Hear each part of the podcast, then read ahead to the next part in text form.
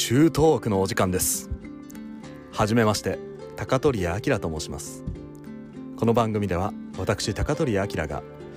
アラブや中近東の面白いことや、まあ、自分で感じたこと知ったこと時には聞いたことを皆さんに共有しつつ一緒にアラブについての理解を深めていければなと考えております。アラブ以外の話もしますよ。さて今回ですね、えー、私ポッドキャストをようやく解説させていただきました、えー、まず古典ラジオの深井さんヤンヤンさん株式会社ブック樋口さんそして、えー、サッカー女子日本代表の長里選手。この方々のですね後押しと、えー、お力添えがあってこの番組ようやくスタートいたしました。前々からですねあのポッドキャストをずっと聞いている聞き戦だったんですがあのせっかくアラブの面白いネタとか歴史の面白いネタとかをあの語りたいんだったらこういう番組もやったらどうだという声をいっぱいいただいてですねずっとサボっておりました。本当に申し訳ございません。私もですねあの歴史スキーでもあり、まあ、アラブスキーでもあるのでその中の小ネタだったり大ネタだったりあのなかなか話せないようなことをですね日本語だったら言えるぜって思ってあのここで共有させていただこうかなと思います、まあ、私もですねあの古典ラジオのリスナーもしくはですねそういう方々とあの同じように歴史学大好き人間なんですね。あのまあなんで私が歴史に興味を持ったかというのを今日話させていただければと思います。小学校の時にですね大分のコンパルホールというですね市民図書館がございましてでここでですねあの私日本の歴史世界の歴史っていう漫画がですね。こうザーッと何十巻もあると。これは面白そうだなと思ってずっと読んでたんですね。あのコンパルホールはですねあの緑色のカードがありましてこれでですねピッとこうバーコードを読むとですね5冊まで借りられるんですよ。だから毎回5冊ですねあの世界の歴史と日本の歴史をですねこうバーッとこうまばらにこう借りていってで読んでいって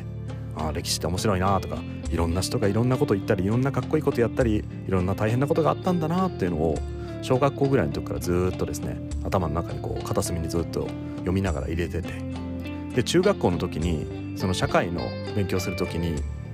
当時その小学校の時の知識があったので社会の勉強はすごいこう簡単にできるんですよ。おおこれ知ってるこれも知ってる。ああ分かるみたいな感じ。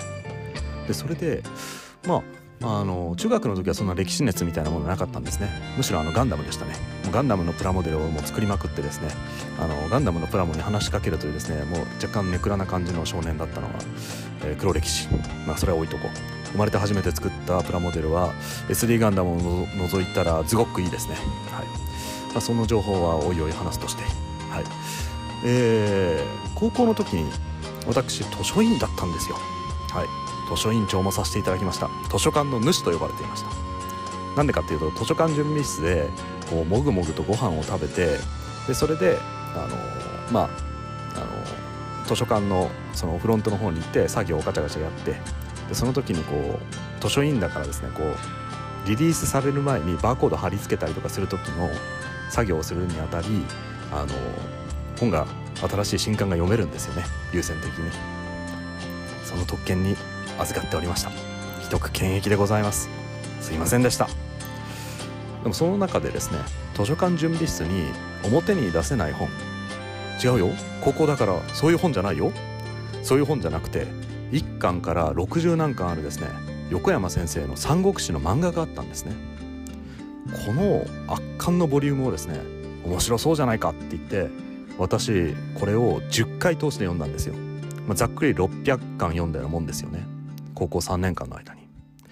で、歴史は面白いなっていうのをそこでこう再確認するのと合わせて歴史小説っていうジャンルにも手を出したんです。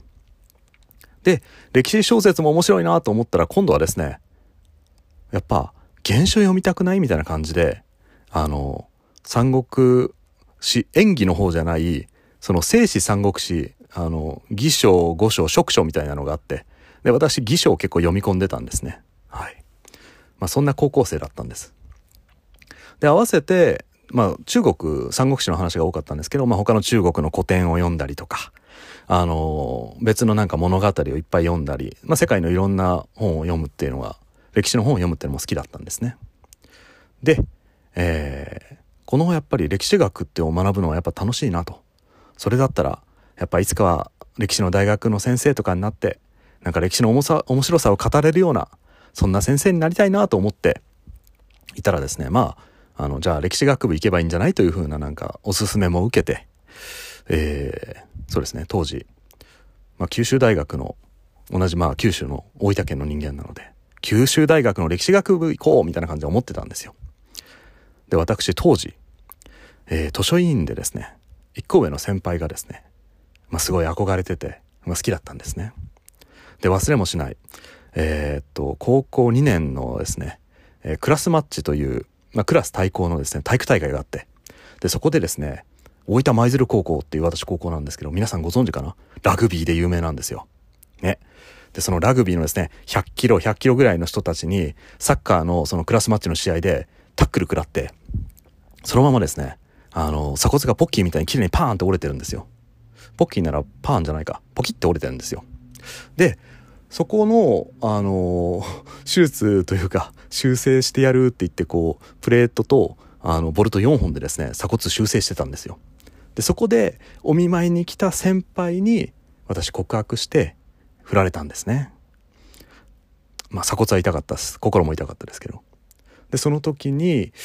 あの、まあ、別の先輩が「いや君のなんか憧れてた先輩は九州大学に行く理由は確かに歴史学の彼女も勉強してるんで歴史学の勉強プラス憧れてる先輩がいるんだよと。もし仮に私が追いかけてまた入っていったら先輩はその好きな一つ上の先輩がいると。私はそれで後で追いかけていったらもしかしたらそのイチャコラしてるところをなんかキャンパスで見せつけられるのがまず私のキャンパス大学デビュースタートってことになったら悲しいなって思ったんですよ。なので九州大学は諦めました。はい。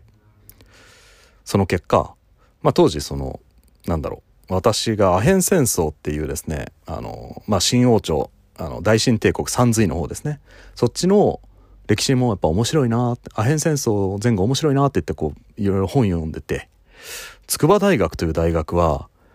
民進時代の先生が多いししかもなんとオスマン帝国の先生もいると。これは熱い。いいね。って特決トゥルクメン。勉強したい。かっこいい。ヒマラタトゥルクみたいなそんな感じのですね。今何が表示したんだろうな。まあいいや。えっとそういう風なパッションが働きまして、で、筑波大学に行った。で、そこでもう歴史ずっと勉強しまくるという、そういうのが私のですね、えー、歴史を勉強するというその起点になった、諸々の日々のスタートになります。まあ、そこからですね、あの、なんだろう、社会人になっても、この歴史熱は冷めやらずにですね、あの、いろいろこう、歴史勉強会とかガチャガチャやってたら、結果なんか、アラブの方になんか突撃して脱線して、なんかとんでもないことになるっていうのがあるので、人生って何が起こるか分かんないなって思います。少なくとも高校時代にあの図書館準備室で三国志を読んでた男があの中東で一番有名な大分県民って呼ばれるようになるなんて全然考えてませんし少なくとも大学の出て、えー、新卒になった時にもそんなことになるなんて全然考えないので人生長く生きればきっと面白いことがいっぱいあるなというふうなのが私の持論なのでなるべく長生きしたいなと思います。はい。なんか全然話がまとまらないんですが、これが1回目だからってことで許されるのでしょうか。まあ、結論としてはですね、1回目の放送というのは、ある意味こう恥をかいてなんぼだということを、質じゃないと、続けることが大事なのだというですね、あの、株式会社ブックの樋口清則様からありがたいお言葉をいただきましたので、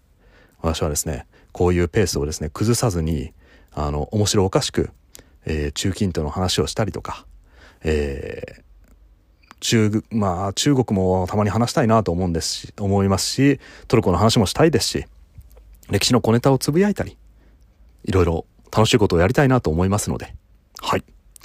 今後とも何卒よろしくお願いいたします。高取明でした。